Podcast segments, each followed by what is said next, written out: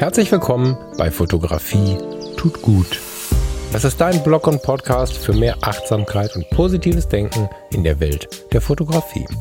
Und wenn du magst, gern auch für mehr Achtsamkeit und positives Denken durch die Fotografie.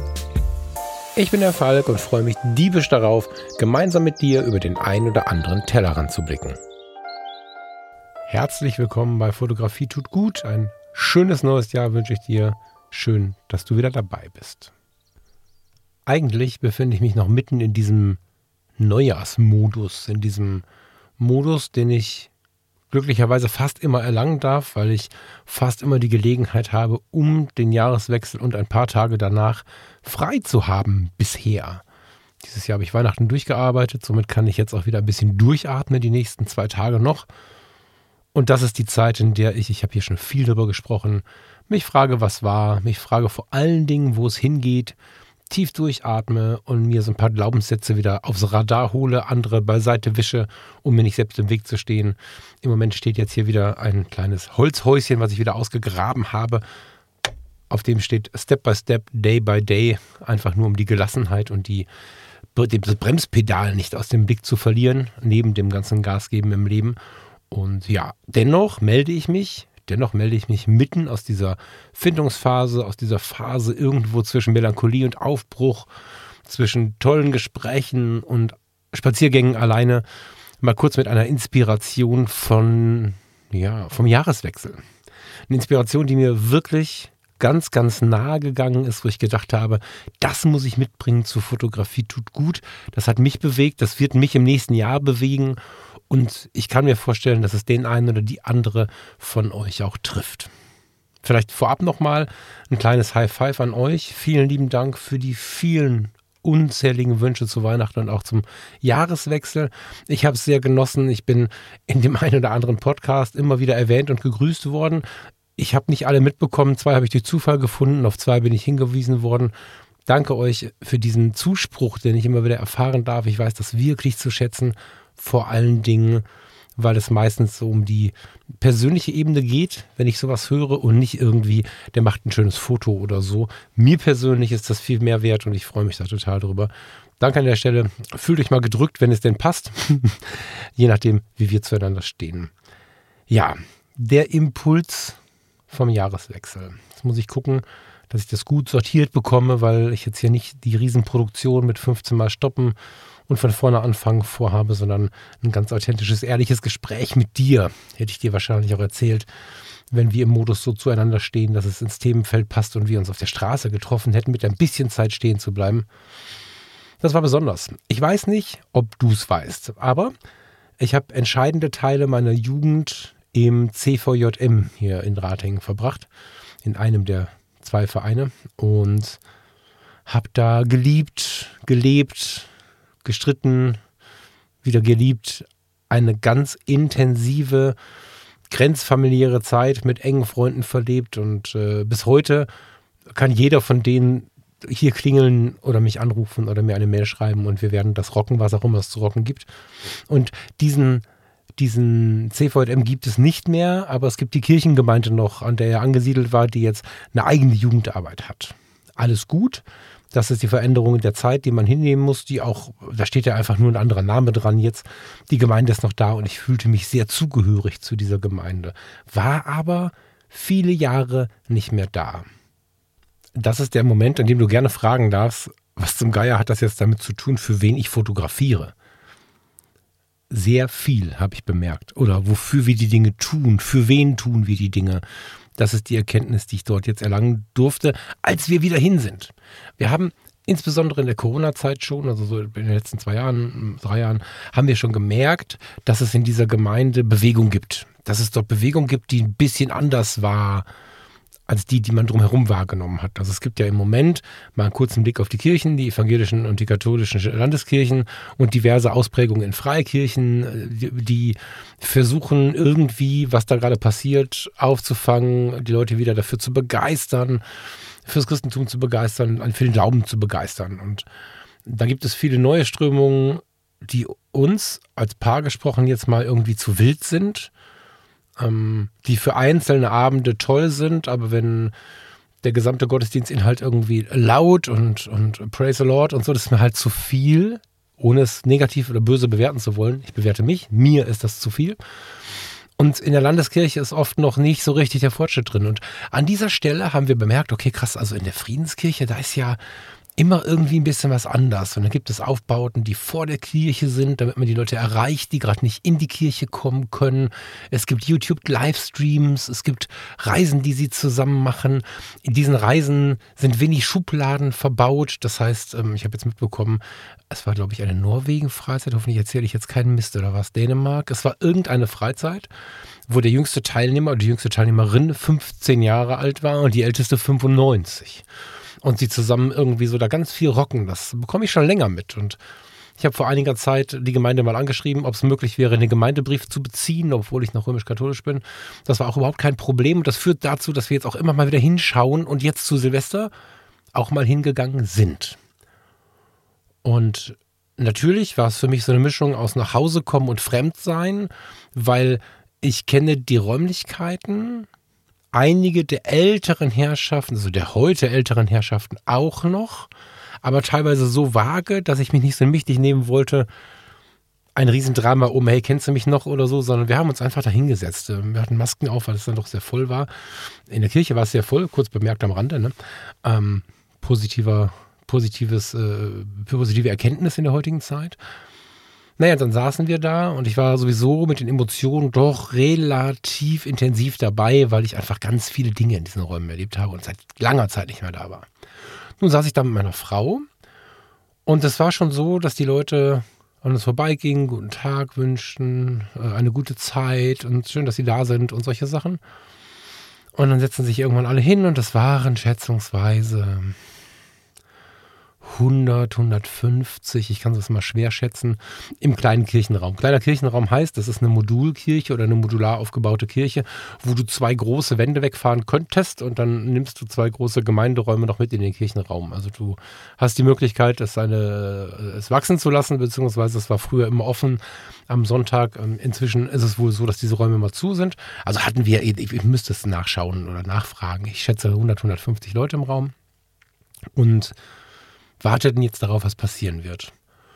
Und die Herzlichkeit, bevor es losgegangen ist, die ehrliche Herzlichkeit, nicht so ein irgendwie so ein Geschmiere, nicht so ein ähm, High Five, wie schön, dass du da bist, sondern ein ehrliches, schön, dass du da bist, hat uns schon beeindruckt, bevor es überhaupt losgegangen ist. Altersschnitt, klar, etwas höher, als der äh, irgendwie in unserer Beziehung besteht. Also wir haben ja schon Altersschnitt.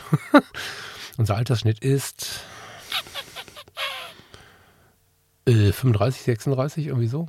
However, der war ein bisschen über uns. Es waren aber auch junge Leute da, was ich wirklich cool fand. Es war ein Videograf da, weil es gab wie immer eine YouTube-Live-Übertragung. Ähm, das Ganze auch auf einem relativ guten Niveau, muss man sagen. Tonabnehmer überall. Chapeau. Dann stand am Rand ein riesiger Flügel. Dann saßen da zwei Menschen, äh, drei Menschen. Ähm, es gab einen, einen, einen großen Flügel, einen Kontrabass und ein Schlagzeug. Und ich, ich kennst du diesen Musikertypen, zerschlissene schwarze Lederschuhe, coole Schlabberjeans, irgendein Oberteil und altes Jackett drüber. Äh, die saßen da, so lange Haare, lange Haare, etwas längere Haare, so Künstler, Musiker durch und durch. Und ich dachte schon, bevor es losgeht, ey, was, wow, was passiert denn jetzt hier?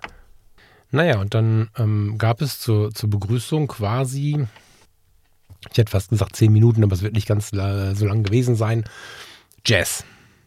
Und ich hatte erst kurz ein Problem, mich darauf einzulassen, weil ich es da nicht erwartet hatte und weil Jazz ja eine Musik ist, auf die du dich wirklich einlassen musst. Also Jazz, äh, ich habe ein paar Mal schon gehört, Jazz ist was für schlaue Leute. Das ist jetzt eine Aussage, die, hm, ich kann die verstehen, aber äh, auch wenn man nicht so viel geistige Umdrehung hat, kann man da trotzdem sich darauf einlassen. Ja, das ist keine Frage der reinen Intelligenz, aber man muss zur Ruhe kommen können und ich hatte damit nicht gerechnet und so nach ein paar Minuten habe ich aber mal zugeschaut und ich persönlich empfinde Jazz als eine Musik, die mir nicht nur über die Töne vermittelt wird, sondern auch über den Künstler, der sie, der sie quasi produziert und wie er an seinem Klavier gesessen hat und selbst in seiner Körperspannung und seiner Mimik diese Musik nicht nur gemacht, sondern auch gefühlt hat, das hat mich dann reingerissen und reingesogen in diesen Jazz. Und dann war dieser Jazz vorbei und ehrlicherweise waren wir an der Stelle, wir haben uns nachher äh, darüber unterhalten, schon ein bisschen beseelt, obwohl noch kein Wort gesprochen war.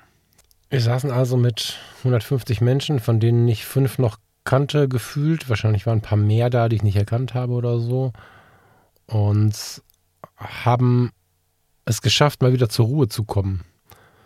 Und dann haben wir über den ganzen Gottesdienst hinweg bemerkt, mit welcher Ruhe und Nähe und Zuversicht der Pastor und auch Teilnehmende, die irgendein Part übernommen haben oder so, diesen Abend verlebt haben. Wir haben gespürt, wie alle diesen Abend verlebt haben, weil es auch so aktive Teile gab. Schreibt doch mal einen Wunsch fürs nächste Jahr auf diesen Zettel, hängt den vorne auf und am Anfang gab es einen, einen kleinen Stein und diesen Stein sollten wir belegen mit irgendwas, was wir im nächsten Jahr nicht mehr wollen. Der wurde dann ins Taufbecken geworfen, aber auf so eine ganz angenehme, schlaue und nicht aufgesetzte Art. Also als das vorgestellt wurde, dachte ich, oh je, aufstehen, Steinchen irgendwo reinlegen, irgendwas an die Wäscheleine hängen, oh je. Nee, das war richtig nett. Man kam in so Smalltalks, die Leute waren nett zueinander, hatten den Fokus darauf, irgendwie cool miteinander umzugehen und so. Und die Wäscheleine war keine Wäscheleine, sondern es war durch die gesamte Kirche eine riesige Lichterkette gespannt. Und als dann alle diese kreiserunden, bunten Blätter dranhingen, wurde die nach oben geschoben, dann wurde sie angemacht und für den Rest des Gottesdienstes leuchteten dann diese Lichter und es gab sehr viele bewegende Worte zu den Fragen unserer Zeit. Also wir haben nicht nur dort mit verschränkten Fingern gesessen, sondern wir haben viel in uns gekehrt da gesessen mit langatmiger, und das meine ich hochpositiv, schöner Jazzmusik, auf die wir uns einlassen mussten. Wir haben sehr viel Zeit damit verbracht zuzuhören, aber auch zu agieren. Und da steckte so viel Mühe drin. Ein Videograf, es war überall ein, ein super guter Ton, die Tonabnehmer im Mikrofon, äh, diese Mikrofone äh, im Klavier, in diesem Flügel. Und ich habe sehr viel wahrgenommen, was davon gesprochen hat, wenn man sich ein bisschen auskennt, wie viel Liebe dort reingeflossen ist und habe die aber auch die ganze Zeit in den Gesprächen gespürt. Und ein Jahresabschlussgottesdienst ist ein Gottesdienst, wo auch viel darüber gesprochen wird, nicht nur was im nächsten Jahr kommt, das ist, sollte der Hauptfokus sein, aber natürlich wird auch viel darüber gesprochen, was war denn? Es lief eine Diashow durch, ich sah lachende Menschen zwischen 15 und 95, wie ich gerade schon gesagt habe, die auf verschiedenen Jahr Freizeiten in verschiedenen Ländern dieser Welt irgendwie zusammen Urlaub gemacht hatten. Ich sehe, äh, sah Bilder vom Gemeindefest, von allen möglichen Dingen, wie diese Leute zusammen quasi so ihr Jahr verlebt haben. Und so in der Mitte des Gottesdienstes fiel mir auf, okay, krass. Ich sitze hier mit 100, 150, however, nicht so vielen Leuten. Und es haben sich ganz viele Menschen, weiß nicht, 10, 20, unglaublich viel Mühe gegeben, den Menschen eine gute Zeit zu machen, die dort sind. Und ja, es gibt diesen YouTube-Livestream, da gucken 50 Leute zu. Vielleicht 20. Das sind die, die an dem Abend nicht können, die vielleicht ein Bein kaputt haben oder vielleicht die älteren Gemeindemitglieder, die den Weg nicht mehr schaffen, wo der Enkel das aber eingerichtet hat. Es ist nicht so, dass das ein Fame-Kanal ist. So, das heißt, in der Kirchengemeinde selbst sitzen die, die den Weg gefunden haben. Drei Musiker, einer davon aus New York, der nächste aus Bonn, der dritte habe ich vergessen, netter Kerl, nicht böse sein bitte. Ähm, viel Mühe aus der Mitarbeiterschaft, viel Herzlichkeit aus allen für 100, 150 Leute. Und ganz oft, und das ist das Ding, warum ich heute fragen möchte, wofür fotografierst du?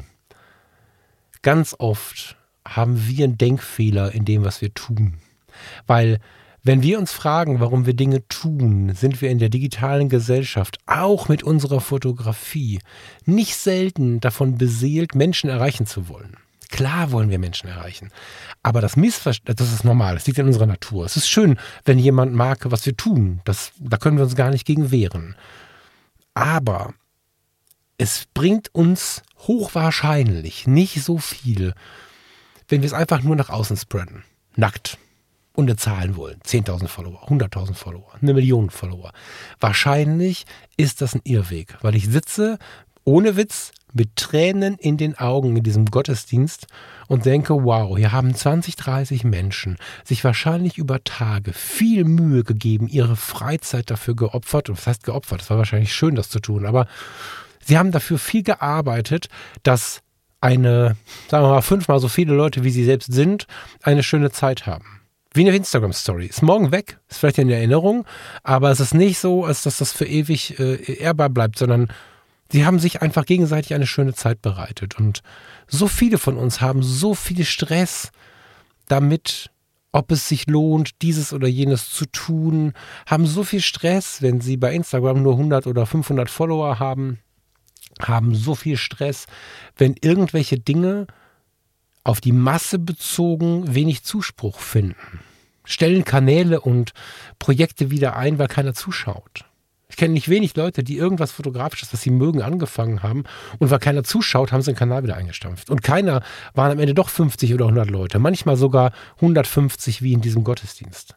Und diese Wärme, die ich da gespürt habe, hat mir gezeigt, dass wir uns wirklich mal Gedanken machen sollten, auch wenn wir 100.000 Follower haben, uns Gedanken machen sollten, warum tue ich das und erreiche ich das, was ich erreichen möchte. Und was in diesem Gottesdienst sehr laut war an Thema, aber auch im Empfinden war das Thema Vertrauen. Hier bei Fotografie tut gut und auch im Fotografie tut gut Freundeskreis, da vielleicht besonders, weil wir da ja in so einem abgeschlossenen Raum sind, geht es unglaublich viel um Vertrauen. Und vieles, was wir erreichen wollen, wenn wir Nähe zu Menschen suchen, wenn wir Zuschauer suchen, findet am Ende über Sicker- und Rieselwege den Weg dahin, dass wir uns eigentlich wünschen, Vertrauen von anderen Menschen zu bekommen oder anderen Menschen zu vertrauen. Und das Vertrauen in so einem intimen Rahmen wie der kleinen Kirchengemeinde war wunderschön mit anzusehen. Wir waren gar nicht unbedingt Teil des Ganzen, vielleicht irgendwie ähm, in Offenheit, das zu werden. Aber wir waren ja nicht dieses ganze Jahr mit denen zusammen. Wir haben aber in ihnen gesehen, wie es unfassbar viel Sinn macht, sich auf die einzelnen Personen zu beziehen. Natürlich sind bei 150 Leuten nicht alle 150 von jedem jeweils anderen begeistert. Genau wie bei 150 Followern nicht jeder jeden Tag bei dir zuschaut, sondern vielleicht sind es Klicken von 20, 50, 80 Leuten, die dann aber die anderen zumindest schätzen. Und dieses Vertrauen hat sich so intensiv angefühlt, dass ich gedacht habe, wow, manche Menschen, die in dieser Follower-Falle stecken, in Unzufriedenheit, Sorge, Sehnsucht nach Followern, nach Bestätigung, die sollten sich jetzt mal hier zu mir setzen. Die sollten mal schauen, wie intensiv das wirken kann, wenn es um kleine Gruppen geht. Ja, das habe ich auch erlebt, als wir uns auf der Fotopia getroffen haben. Wir waren irgendwie 20 aus dem Fotografie to Freundeskreis. Und in Wetzlar waren wir auch so um den Dreh und haben dann einen schönen Tag gehabt. Natürlich ist es äh, unglaublich bewegend, wenn du, wenn du mit so einer kleinen Gruppe dich unglaublich gut verstehst, obwohl du Leute vorher noch nie getroffen hast. Aber die Frage ist, wie erreiche ich dieses Vertrauen? Dieses Erlebnis aus Wetzlar und in der auf der Fotopia haben mich natürlich sehr selig gemacht. Es ist natürlich wunderschön zu sehen, wie wir hier im Podcast uns finden, wenn wir Bock aufeinander haben und nicht zuletzt auch auf solche Werte Lust haben, wie einander zu vertrauen.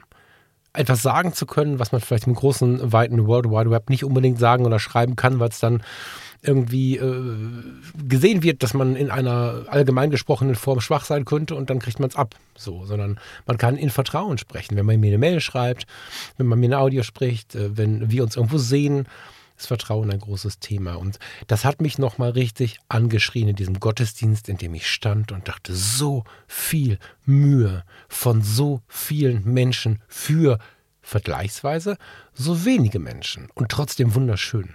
Das ist halt richtig krass. Das wollte ich mitbringen und irgendwie zu diesem Vertrauens, zu dieser Vertrauensfrage hinschwenken, ja, zu der Frage hinschwenken, für wen fotografiere ich, beziehungsweise was möchte ich denn erreichen, wenn ich das in den sozialen Medien teile und erreiche ich das überhaupt?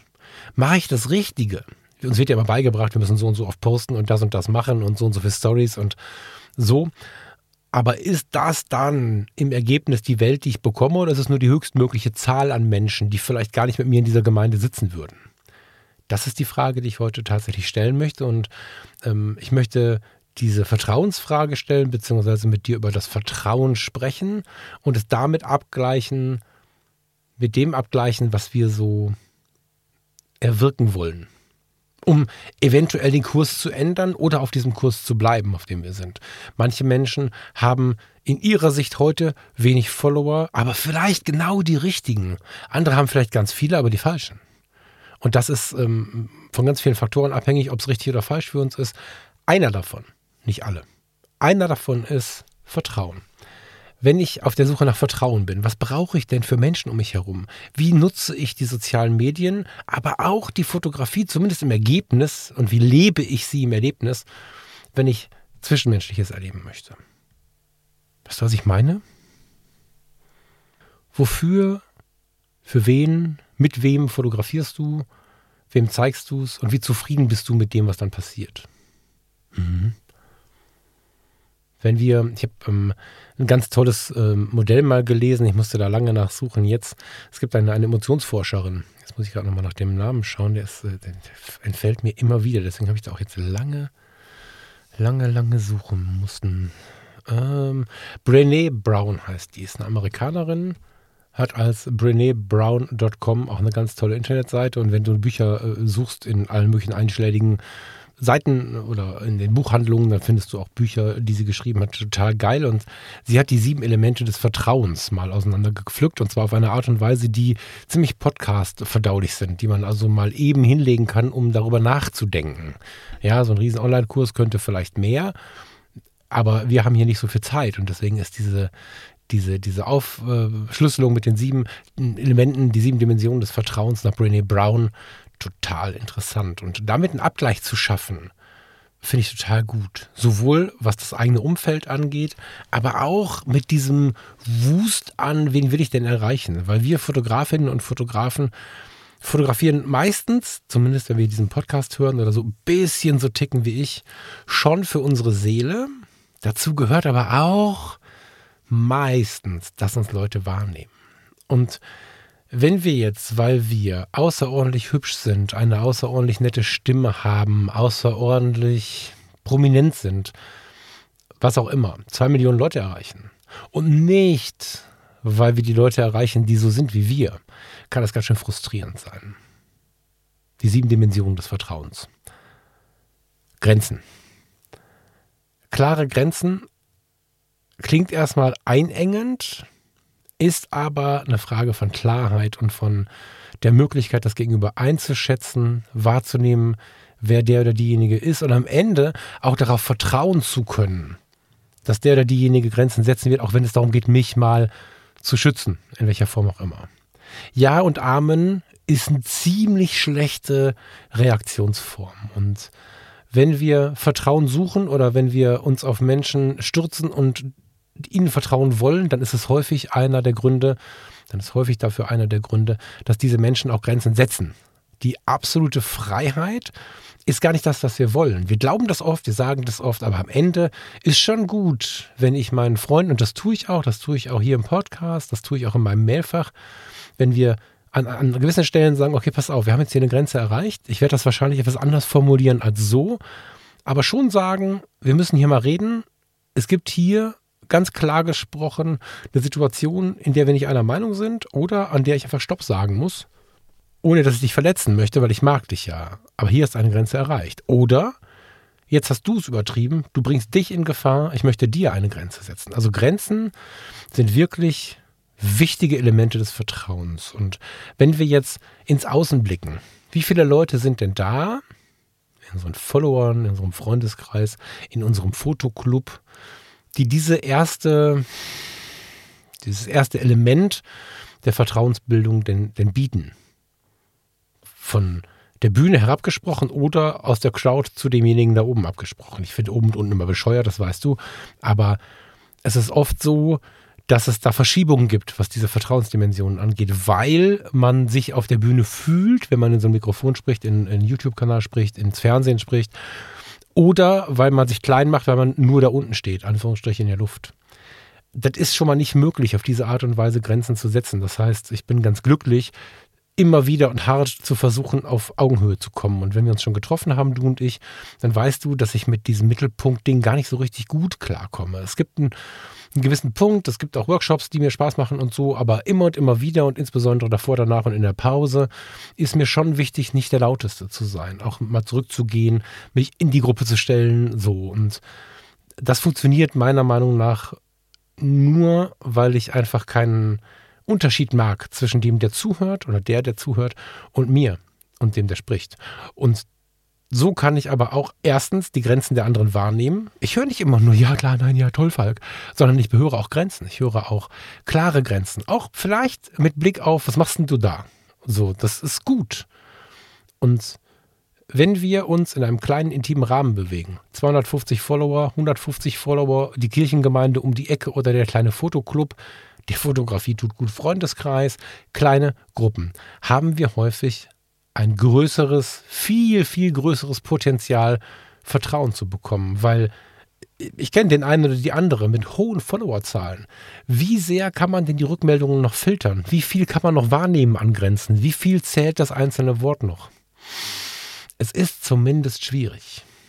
Erstes Element, Grenzen setzen, Grenzen erleben. Ganz wichtig für eine klare Kommunikation, um klar wahrgenommen zu werden, um zu wissen, wer der andere ist und dass er auch für mich einstehen kann oder auch für sich einstehen kann. Zweiter Punkt, nach Brené Brown, ich stelle das nur vor, ist nicht meine Idee, Zuverlässigkeit. Zuverlässigkeit ist was, das ist sehr nah oben an den Grenzen angesiedelt, sorgt natürlich für Vertrauen. Sorgt natürlich stark äh, für Vertrauen und ist etwas, das habe ich in den letzten Jahren noch immer wieder gemerkt, was viel mit Kommunikation zu tun hat. Ich persönlich, für mich, habe früher viele Dinge mir vorgenommen, auf einen Zettel geschrieben und hingehängt, obwohl ich immer nur die Hälfte geschafft habe oder ein Viertel oder so. Und habe dann dieses Modell mit nach außen getragen. Das hat an der einen oder anderen Stelle für das Gefühl gesorgt, ich sei nicht zuverlässig, weil ich Dinge angekündigt habe, sich Hörerinnen oder Hörer vielleicht auf irgendwas äh, gefreut haben, um dann festzustellen, jetzt macht das doch nicht. Ganz krasse Geschichte, habe ich wirklich eine Lektion gelernt, war nicht so einfach. Für mich hat sich das nicht unzuverlässig angefühlt, weil ich einfach genauso agiert habe wie in meinem Leben auch. Ich habe für mich den Zettel an die Wand gepinnt und habe dann da irgendwie meine Sachen draufgeschrieben, habe sie dann aber jedem erzählt, weil ich meine, ich bin ja hier jetzt gerade alleine, aber am Ende seid ihr 10.000, wenn das Ding draußen ist. So, in der ersten Woche. Und das ist, und werdet mehr.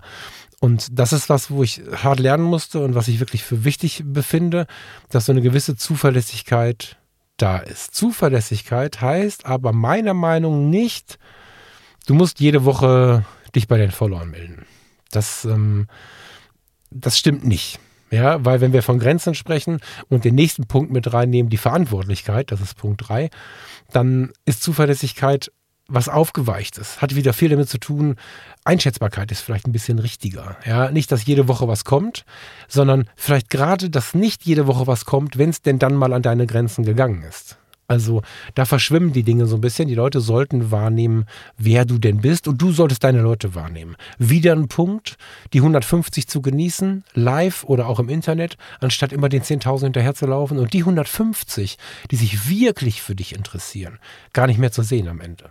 Das bringt dir gar nichts, wenn du eine Nische bedienst, welche Nische auch immer das ist, fotografisch, künstlerisch, was auch immer mit deinem Instagram-Kanal, ähm, und du hast nachher 10.000 Follower und es sind trotzdem nur 150, die sich für dich interessieren, dann wirst du die nicht mehr sehen. Dann werden sie nicht mehr auffallen in dieser großen Masse. Und wir sind gerade in diesen Medien hier, dadurch, dass wir auch vielen Leuten folgen, die uns inspirieren, die hohe Followerzahlen haben, schon so ein bisschen versaut davon, auch die Masse haben zu wollen. Ja, was früher das gute Auto war, ist heute das gute iPhone. Und was früher äh, der coole Teil der Schulklasse war, ist heute die Followerzahl in, in den sozialen Medien. Und erschreckenderweise unterbewusst oder manchmal sogar in einem gewissen Angstbewusstsein durch alle Altersklassen. Und das ist eine, eine Entwicklung, die ich sehr ähm, bedauernswert finde. Und deswegen versuche ich das heute ein bisschen aufzuschlüsseln. Wenn wir Vertrauen oder menschliche Nähe oder irgendwas Ähnliches suchen, was gehört zu unseren Grundbedürfnissen, dann werden wir es nicht finden, wenn wir blind auf eine Zahl schauen. Wenn wir aber wahrnehmen, wie ich in der Friedenskirche, wie wir da sitzen mit 150 Leuten und eine Wärme im Raum ist, wie wir sie lange nicht erlebt haben. Wenn wir wahrnehmen, wie ich mich mit den Menschen aus der Fotografie Tut Gut Community treffe, äh, aus dem Freundeskreis und wir eine Wärme haben wie lange nicht mehr, dann sind das immer zahlenmäßig wenig Leute, die aber extrem nah dran sind die Verantwortung übernehmen. Ja, Verantwortlichkeit ist der dritte Punkt. Wir haben Leute dabei, ich habe es in der Kirche gesehen, 20 machen Gottesdienst für 150, einer kriegt Geld dafür und ist trotzdem irgendwie im Namen des Herrn unterwegs. Das ist ein Pastor, der ist jetzt nicht, ist jetzt kein Selbstständiger, der sich da einen Businessplan gebaut hat, um da möglichst viel Geld mit zu verdienen, sondern äh, es ist im Prinzip eine große ja, eine Übernehmung von großer Verantwortung für andere. Und das erlebe ich im, im, Freundeskreis von Fotografie tut gut genauso. Die Leute bieten sich an. Neulich wurde der Weihnachtsmarkt organisiert, äh, Weihnachtsmarktbesuch, da konnte ich leider nicht. Voll geil, wenn dann andere auch eine Verantwortung übernehmen. Äh, wir haben total nette Angebote in Richtung Österreich, Schweiz, äh, was wir mal machen können mit dem Fotografie tut gut Freundeskreis. Ich organisiere das für euch und so. Das passiert nicht mehr auf so einer persönlichen Ebene, auf so einer Vertrauensebene, wenn wir zu blind auf Masse schauen. Wir brauchen keine Masse, wir brauchen die richtigen Leute. Und mit einem kleinen Instagram-Account, mit einem kleinen Haufen an Menschen, die uns zuschauen, unsere fotografischen Ergebnisse anschauen, haben wir eher mal jemanden, der sagt, hör mal, ähm, sollen wir das Bild mal besprechen? So auf Augenhöhe. Nicht, ich sag dir tausend Fehler und du musst nachher weinen, sondern auf Augenhöhe. Oder sollen wir zusammen fotografieren gehen? Ich habe mit einer Frage um die Hilfe nicht so richtig planen, wie ich das machen soll. Oder ich mache das total gerne und du versuchst es gerade, sollen wir es mal zusammen machen, vielleicht kann ich dir was zeigen. Das passiert in der kleinen Followerzahl. Und in dieser großen Masse, die eine Seite traut sich's nicht, äh, oder wenn sich viele trauen, hat die andere Seite Angst, erschlagen zu werden. Das ist, steht dem Weg. Nicht, dass viele Follower per se schlecht sind, das will ich so nicht sagen, natürlich nicht. Aber die Wahrscheinlichkeit, dass viele an deinen Werten vorbeileben, die ist relativ hoch. Ich mache nachher nochmal einen Dreh zur Fotografie an sich, aber jetzt gerade sind wir natürlich sehr viel bei dem, wer sich unsere Bilder anschaut und wo wir in den sozialen Netzwerken unterwegs sind. Dazu kommt dann Punkt 4, ganz wichtig, Verschwiegenheit und Punkt 5, Integrität und Punkt 6, Unvoreingenommenheit. Ich setze die mal zusammen. Punkt 4, Verschwiegenheit. Punkt 5, Integrität. Punkt 6, Unvoreingenommenheit. Diese drei Punkte sind im Internet kaum beherrschbar. Beherrschbar ist das richtige Wort für Person. Das ist das nächste, ne? Unser Wording ist auch kaum beherrschbar. Das Internet ist einfach kühler und nicht so nah dran. Woher weißt du, woher weiß ich, wenn ich im Vertrauen irgendwas hier ins Mikrofon spreche, wie das benutzt wird? Ich meine, Verschwiegenheit ist da vielleicht das falsche Wort, aber die Unvoreingenommenheit und die Integrität passt schon besser. Wenn wir uns nach außen wenden, sollte uns klar sein, dass die Gefahr hoch ist, dass Menschen diese Punkte so ein bisschen missbrauchen. Und wenn wir einen geschützten Rahmen haben, Fotografie tut gut Freundeskreis, die Kirchengemeinde, von der ich gerade berichtet habe, oder einfach diese kleine Followerschaft, die uns bis vor einer Stunde Stress gemacht hat, weil zu wenig Menschen da sind, die wir jetzt lieben lernen, wo wir uns trauen, mal live zu machen, wo wir uns trauen, einfach mal für ein paar Leute zu sprechen. Und wenn es vier sind und wenn es einer ist, der reinkommt und man sagt, geil, Peter, dass du da bist und mal mit dem Peter dann quatscht. Dass man Fragen stellt seiner Community, weil natürlich sind auch 50 Follower eine Community wenn die jetzt wild aus dem Netz kommen, man niemanden von denen kennt, kann man vielleicht ein bisschen an einem, an einem Aufbau arbeiten, aber das tut man auch durch Kommunikation. Und dann stellt man vielleicht die Frage unter einem Bild, unter einer Fotografie, die einen selber auch bewegt. Wichtig, ne? Nicht irgendwas aus der Bildagentur, sondern das eigene Foto. Vielleicht stellt man die Frage mal nicht mit der Hoffnung, dass irgendwer irgendwas schreibt und der Algorithmus merkt, dass es irgendwie wichtig ist, um irgendwie wieder mehr Leute zu bekommen, sondern vielleicht fragt man mal, wenn man Bock auf die Antwort hat, Bock auf den einzelnen Menschen hat und dann nicht, wenn die Antwort da ist, sofort da reintippert und die Antwort äh, wiederum beantwortet, erstmal auf das Profil klickt, schaut, wer ist denn diejenige oder derjenige.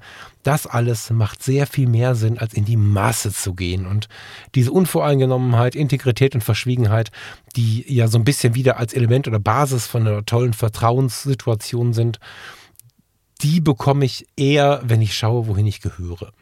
Wenn ich jetzt hier sitze, wenn du jetzt da sitzt und hast 10.000, 100.000, eine Million Follower, dann ist es ganz gut, das ein bisschen zu lenken. Dann ist es äh, gut zu schauen, vielleicht sind sie ja, also vielleicht habe ich es ja geschafft, so viele Leute mit meinem Denken zu bekommen. Äh, bei den Fotologen haben wir ehrlicherweise gesagt, wenn wir nach einem Jahr eine Schulklasse haben, die uns zuhört, feiern wir das, unser kleines Freundesprojekt. Und am Ende sind wir von einer Chartplatzierung durch die nächste gesprungen und ich bin bis heute absolut verwundert, was passiert, wenn wir eine Sendung hochladen wie vorgestern. Vorgestern, glaube ich, ne? Stunde 50 Minuten. Wer hört sich so lange unser Gerede an? Ja, die Menschen scheinbar. Und auch bei Fotografie tut gut ist es so, dass in der Podcast-Statistik ich jedes Mal kollabiere, wenn ich diese Massen an Menschen sehe, sehe viel weniger bei Instagram. Das heißt, wenig Menschen bekennen sich zu dem, was sie gerade auf so einer emotionalen Ebene oder auf so einer nischigen Ebene gut finden. Da ist Mainstream irgendwie das, was besser funktioniert. Wenn du also extrem viele Follower hast, prüf doch mal ein bisschen, wie viel Rückmeldung da kommt von denen, die so ticken wie du. Das kann auch ein Glücksfeuerwerk sein. Und wenn gar nichts kommt, kannst du ja sanft an deinem Kurs drehen. Du musst ja nicht die Follower enttäuschen und sie alle wegschicken und so.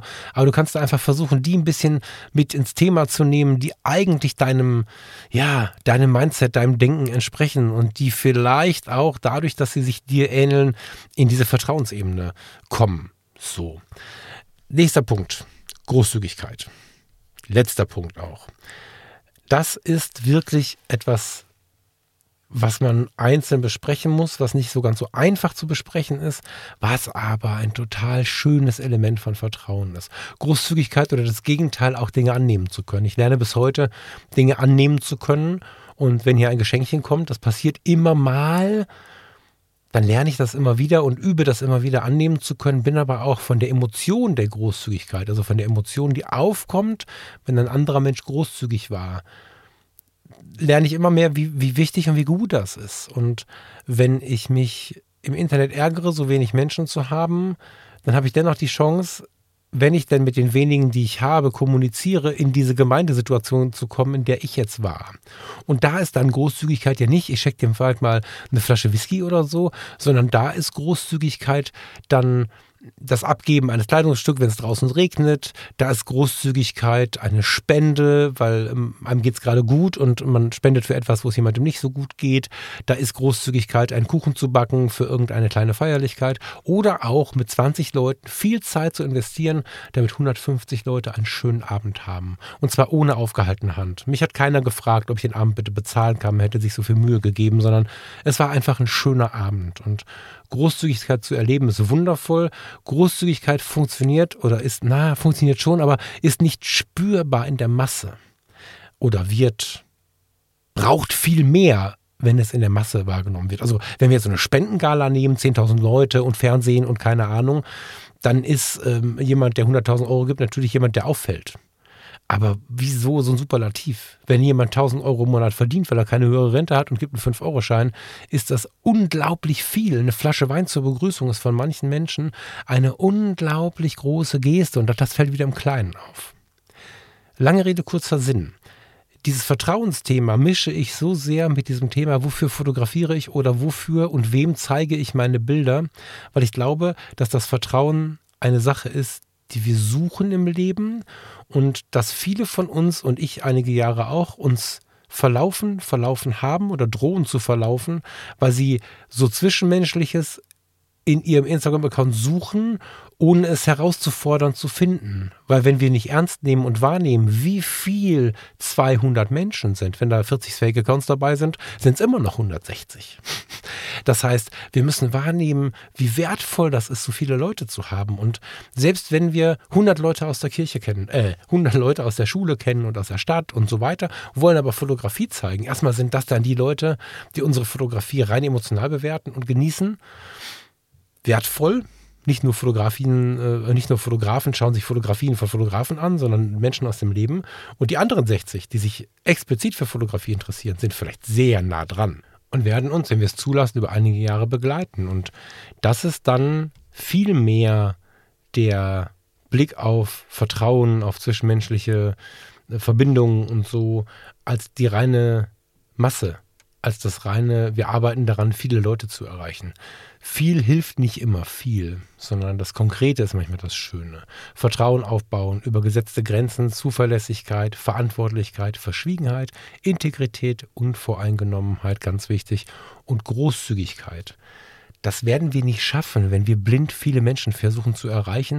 Und das werden wir auch nicht schaffen, wenn wir unzufrieden sind mit den Menschen, die wir erreichen. Das heißt also, als Fazit vielleicht jetzt, wenn wir jetzt rausgehen rausgehen in die Welt. Das werde ich gleich tun. Ich drücke auf den Stopp-Knopf. Ich werde das noch nicht bearbeiten. Das mache ich dann am Nachmittag. Ich werde jetzt auf Stopp drücken, meine Kamera nehmen, die liegt schon vorne und werde eine Runde durch den Wald laufen. Wenn ich dann ein Foto mache vom Rotkehlchen, vielleicht sogar schon von dem Stück Reh, was auf die, auf die Lichtung tritt, vielleicht von gar niemandem, der irgendwie lebt, sondern von einem Zaunpfahl, weil einfach keiner da ist. Solche Momente gibt es ja auch dann mache ich das für mich. Dann habe ich eine viel tiefere innere Ruhe, weil ich nicht das Superlativ brauche, sondern weil ich jetzt für mich draußen unterwegs bin. In dieser Zeit, in der ich viel darüber nachdenke, was wird im nächsten Jahr kommen, beruflich, in der Behindertenhilfe, bei Fotografie tut gut was wird passieren, mit wem werde ich zusammenarbeiten, wer hat Lust, was zusammen zu bewegen, wie kann ich irgendwas etwas konzeptionelleres machen, was dir vielleicht gut tut. Das sind meine Gedanken, du hast andere, aber wir gehen dann durch die Welt mit der Kamera in der Hand und fotografieren viel gelassener, wenn wir wissen, für wen wir es tun und warum wir es tun. Und wenn wir nicht mehr den Stress haben, wir haben zu wenig Follower, dann macht das unglaublich Spaß. Dann macht das eine ganz, ganz große Freude, als wenn wir die ganze Zeit fotografieren und denken, oh, ich kann eh nichts, wieder nur ein Blatt, da war wieder kein Reh und ein Hirsch war da auch nicht und äh, eine Rückmeldung von dem Model für die Porträts habe ich auch nicht. Scheißegal, das ist nicht die Frage. Die Frage ist, wer unsere Fotos vielleicht so spüren kann, wie wir sie gemacht haben. Wer wird vielleicht wissen, wie es gemeint war, als du das fotografiert hast? Wer wird vielleicht verstehen, warum du das fotografiert hast oder sich dir nahe fühlen, weil er sowas ähnliches letzte Woche oder gerade eben auch fotografiert hat? Dieses Menschen und Vertrauen Suchen und auch Finden funktioniert viel mehr mit deinen paar Männchen, als wenn du dich in eine riesige Masse, in einer riesigen Masse wiederfindest, wo du gar nicht mehr hören kannst, wer ruft jetzt was, warum. Oder rufen die nur, einen blauen Haken und 50.000 Follower habe. No one knows. Deswegen fühl dich frei. Denk gerne mal über äh, dieses Modell nach. Denk gerne mal über Brené Brown nach. Vertrauen, braucht Grenzen, Zuverlässigkeit, Verantwortlichkeit, Verschwiegenheit, Integrität, Unvoreingenommenheit und Großzügigkeit. Und dann schau mal, wie schön es ist, wenn du einen Tag für dich oder ein paar Stunden für dich fotografieren warst, wenn du nicht das Gefühl hast, die Zahl ist nicht gut genug oder dein Foto ist nicht gut genug, sondern du hast das Gefühl, du lädst etwas hoch und suchst denjenigen, der dieses Bild bewegt. Frag unter dem Foto, ob es vielleicht bewegt. Gibt es jemanden, der zu diesem Bild einen Gedanken hat? Ich würde mich freuen, mit dir ins Gespräch zu kommen. Das sind die Dinge, die wir unter unsere Bilder schreiben müssen. Dann können wir uns frei fühlen. Und das ist wirklich der wertvolle Aspekt, glaube ich, den wir da rausziehen können. Wenn wir uns unsere Mühe wiedergeben für uns selbst und wieder die einzelnen Menschen suchen, die so ticken wie wir und nicht die 100 oder 1000 oder 2000. Ich, neulich habe ich ein, ein ähm, das passt vielleicht noch ganz gut dazu, gesehen, dass der Frank Fischer live war. Frank Fischer Fotoschule hat bei YouTube sehr, sehr viele Follower, hat auf sehr vielen Kanälen viel gestreut, hat viele Kunden auf der einen Seite, die mit ihm in die Urlaube fahren und auf der anderen Seite durch seine häufigen Lives auf allen möglichen Kanälen auch Menschen, die er erreicht. Also auch, auch nicht wenige, sondern er erreicht viele Menschen. Frank ist aber ganz, lieben Gruß an der Stelle, lieber Frank, ein ganz unprätentiöser Mensch. Ich schätze ihn so unglaublich für seinen so liebevollen Blick irgendwie auf die Welt. Frank kann auch Kante. Das ist gut so, ne? Hier Thema Grenzen setzen und so. Aber Frank ist vor allen Dingen ein warmer Mensch, der richtig Bock hat auf nette Menschen. Und der steht nicht mehr da, das ist ein erwachsener, gestandener Mann, der steht nicht da im Raum und sagt, ich brauche nochmal 50.000 Leute, sondern der macht ein Live und dann sind halt 40 da. 50 irgendwie so.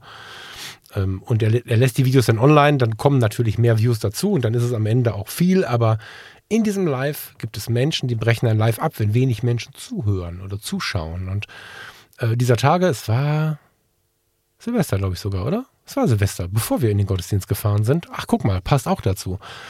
Da bin ich noch ungeduscht durch die Wohnung getapert und habe dem Frank zugeschaut. Und plötzlich fragt jemand irgendwas mit der Fotocommunity und Frank sagt, Falk, ich habe doch gesehen, dass du zuschaust. Willst du nicht mehr eben ins Live kommen? So. Hm. Ungeduscht, Kapuzenpulli, naja gut. Bin ich auf den Balkon gegangen und äh, bin äh, in das Live mit reingegangen und dann haben Frank und ich einige Minuten ein echt nettes Gespräch gehabt und hatten ich glaube, in der, Ho in der Hochzeit waren es, glaube ich, 50 Leute, die zugeschaut haben. Und das hat uns beide nicht gestört und war auch Teil des Themas. Ist vielleicht sogar ein ganz gutes Follow-up, wenn ihr bei der FF-Fotoschule mal bei Instagram reinschaut. Das Video müsste offen online sein und ich glaube, es ist sogar mein Kopf mit drauf auf der Vorschau. Ähm, es war nicht wichtig, dass nur 50 zugeschaut haben. Und es war ein schönes Gespräch und es war ein tiefes Gespräch und es gibt Live-Talks mit 200, 400, 800 Zuschauern, wo nicht viel zurückkommt. Ich habe ganz viele Rückmeldungen bekommen auf die paar Minuten, die ich da völlig unvorbereitet, ehrlicherweise war ich vorher im Bad, als ich Frank angefangen habe zu schauen. Ja. Keine Bilder machen dazu bitte. also ich habe äh, irgendwie hat der Wahnsinn es bewogen, auf diesen Knopf zu drücken und irgendwann mit in dieses Live zu gehen. Und ich habe ganz viele Rückmeldungen davon bekommen und es kamen vier, fünf Follower irgendwie, äh, die sich dann meldeten und sagten, ich guck mal zu bei dir. Das war voll sympathisch beim Frank. Und das sind ja so Sachen, die dann wirklich Spaß machen. Und es war nicht der große Fame. Es war nicht das große Glitzer, sondern das war wieder nur ein schöner kurzer Moment, wo ein paar Leute zugeschaut haben und dann habe ich andere Leute erreicht. Und da brauchst du nicht den, den Frank zum Freund, da bin ich sehr dankbar um diese Freundschaft, lieber Frank, aber das musst du gar nicht haben, sondern du kannst ja auch 50 Leute erreichen. 50 gehen immer irgendwie. Und wenn es denn doch nur 25 wären, stell dich mal mit der Hälfte in einen Raum, mit 14. äh, 25 mit 22,5 Menschen, das ist albern, ne? Stell dich mal mit, mit weniger Menschen in einen Raum und trotzdem sind es viele Menschen. So groß waren unsere Klicken nie und unsere Freundeskreise. Wir erwarten zu viel von diesem Internet und sehen immer nur dieses Internet und eine Zahl im Vergleich. Drauf geschissen, kümmere dich mal ein bisschen darum, wen du erreichst und ob du diese, ach, lass es zehn sein, Leute wirklich erreichst und dann nutze das Ganze mal anders. Dann wirst du nämlich, und das ist die wichtige Message, glaube ich, rausgehen, fotografieren und die Fotografie wieder sehr drucklos erleben und sehr genießen können. Weil wenn du nach Hause kommst, hast ein Bild, was du magst, dann lädst du es hoch und fängst dich an, mit deinen Leuten darüber zu unterhalten. Und das ist besonders. Und nur weil jemand nicht geliked hat, heißt das noch lange nicht, dass er sich das nicht anschaut. Ganz oft habe ich die Situation, ähm, hast du gesehen, letzte Woche habe ich das und das, irgendeine Party, weiß der Teufel wo. Und dann sage ich, nee, habe ich gar nicht mitbekommen. Algorithmus hat mir irgendwie einen Umweg gemacht oder ich habe nicht reingeschaut oder so. Ach doch, habe ich wohl gesehen. Ach guck mal, ich habe gar nicht geliked. Das ist alles nicht so wichtig. Es geht nicht darum, wie viele Likes da drunter sind. Es geht nicht, um all das geht es nicht. Es geht darum, mit der Zeit erst einen, dann zwei, dann fünf Leute zu finden, die einfach immer da am Start sind. Und dafür musst du nicht große Werbesendungen in irgendwelche Communities kommen, sondern du kannst auch die nutzen, die du schon hast. Das ist vielleicht ein bisschen einfacher, aber eigentlich kannst du die nutzen, die du schon hast. Und das wünsche ich dir, dass du das aus dieser Sendung mitnehmen kannst, ein bisschen mehr den Blick auf den einzelnen Menschen zu legen, den du erreichen kannst und damit die eigene Fotografie ein bisschen zu befreien, wegzunehmen von diesem Druck, Menschen erreichen zu können, das Motiv darauf zu beziehen, dass man viele Menschen erreicht, drauf geschissen, habe ich jetzt ein bisschen oft gesagt, ne? ich muss aufpassen, hier nicht irgendwie einen explizit Button zu bekommen, sondern einfach aus dem Bauch heraus fotografieren, weil du weißt, dass die Menschen, wie in der Friedenskirche, die ich da an dem einen Abend erlebt habe, bei dir stehen und nett zu dir sind. Die paar, die da sind, sind wirklich warm und nett zu dir. Und das bringt dir mehr als eine stumme Masse von 10.000 Menschen, die aber nicht mit dir spricht. Vertrauen schaffen. Das ist was, was du kannst mit deiner Kamera in der Hand und Leute suchen, mit denen du ins Vertrauen findest. Das ist wirklich, wirklich wertvoll und ich habe das schon lange und oft gemacht und ich bin extrem dankbar, dass das hier bei Fotografie tut gut so gut funktioniert. Das ist nicht selbstverständlich, dass so ein nischiges, emotionales, sensibles und äh, weiches Thema so viele Menschen anschwemmt, die ähnlich denken wie ich.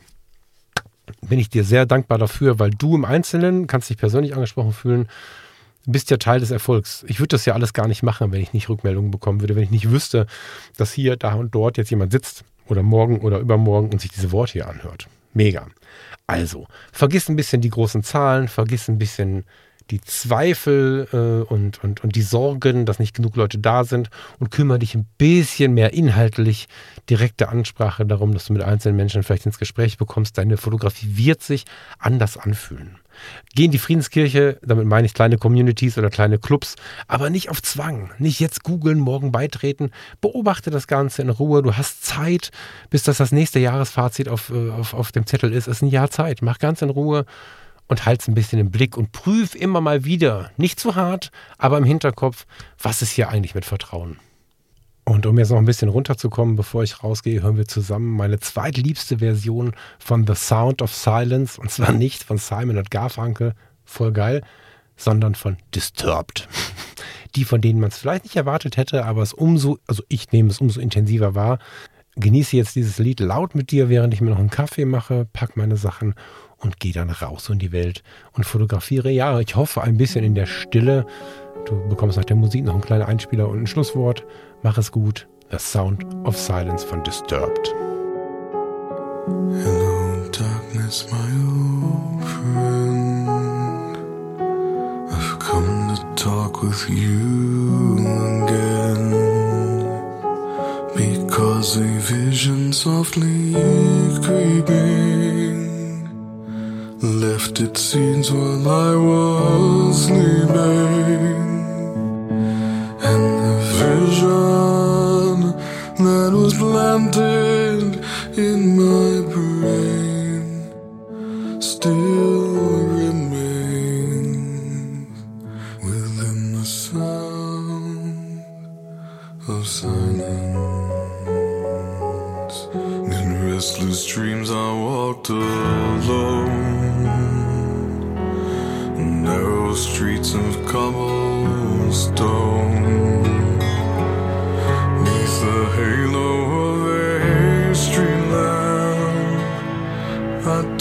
my collar to the cold and damp.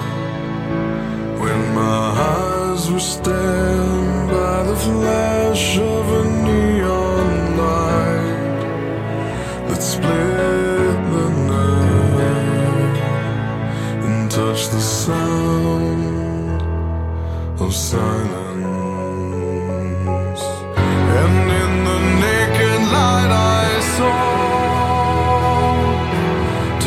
Thousand people, maybe more. People talking without speaking. People hearing without listening.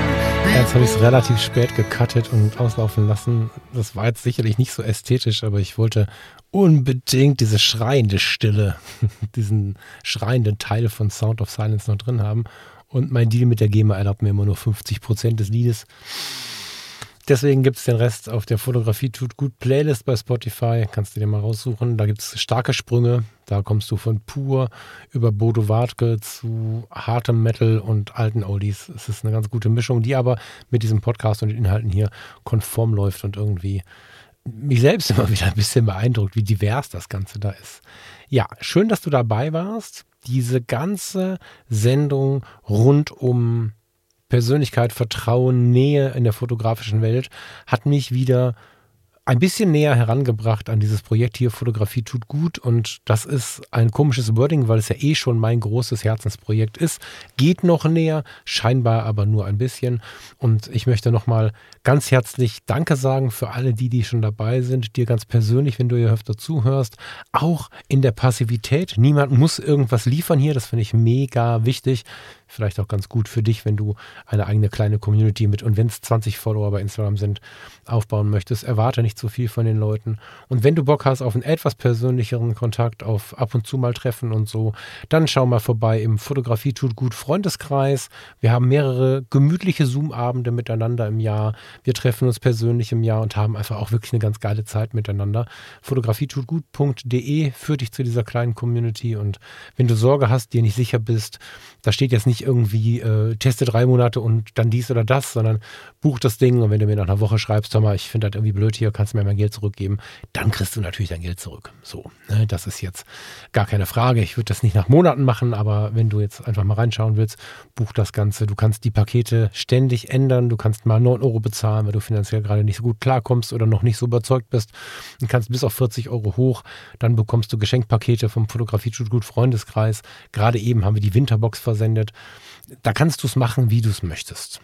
Das als spontane Einladung, weil mir gerade während der Aufnahme dieses Liedes aufgefallen ist, wie viele Anteile davon von diesem Freundeskreis erzählt haben und wie viel Dankbarkeit in mir ist mit Blick auf diesen Freundeskreis. Auch das ist kein großes Geschäftsprojekt. Vielleicht ist es auch das Gute, dass es das nicht ist, weil diese ganzen Geschichten müssen ja irgendwie finanziert werden. Diese ganze Community-Kiste muss man irgendwie buchen und so.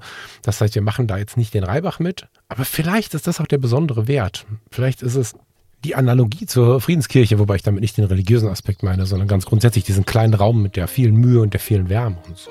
Ist mir gerade tatsächlich gekommen, während das Lied lief und ich über meine eigenen Gedanken nachgedacht habe. Fühl dich aber nicht gepusht oder überredet. Es macht viel mehr Sinn, vielleicht auch in einem halben Jahr mal zu kommen, äh, wenn du denn dann überzeugt bist und nicht, weil der Falk das gerade sagt. Ich wünsche dir jedenfalls eine schöne Zeit. Ich werde mich jetzt in den nächsten Tagen noch ein bisschen damit beschäftigen, was so sein wird auch mit Blick auf Fotografie tut gut und selbstverständlich ist das eine gute Zeit, um mir Ideen zu senden. Also wenn du irgendwelche Wünsche hast, irgendwelche Ideen hast, wenn du selbst vielleicht ein Projekt hast, wo du glaubst, es könnte zu, zueinander passen, wo man vielleicht irgendwo Energien zusammenlegt und da meine ich nicht diese tollen Followerzahlen, die wir erreichen können, sondern Energien. Ja, vielleicht hast du irgendwie auch aus einem ganz anderen Bereich was zu sagen, was du gerne hier mal sagen würdest. Ob es eine kurze Audio ist, die du als Gruß da lassen möchtest oder vielleicht ein kleines Projekt. Ich bin da ganz offen. Das ist die Zeit, an der am besten reinpasst, sich mal zu melden. Da werde ich mir auch die Mühe geben. Und das ist eine schöne Mühe, zu antworten. Und ja, Lange Rede, kurzer Sinn. Jetzt gehe ich wirklich in den Wald und wünsche dir eine schöne Woche oder zwei. Bis so bald wie möglich. Ciao, ciao.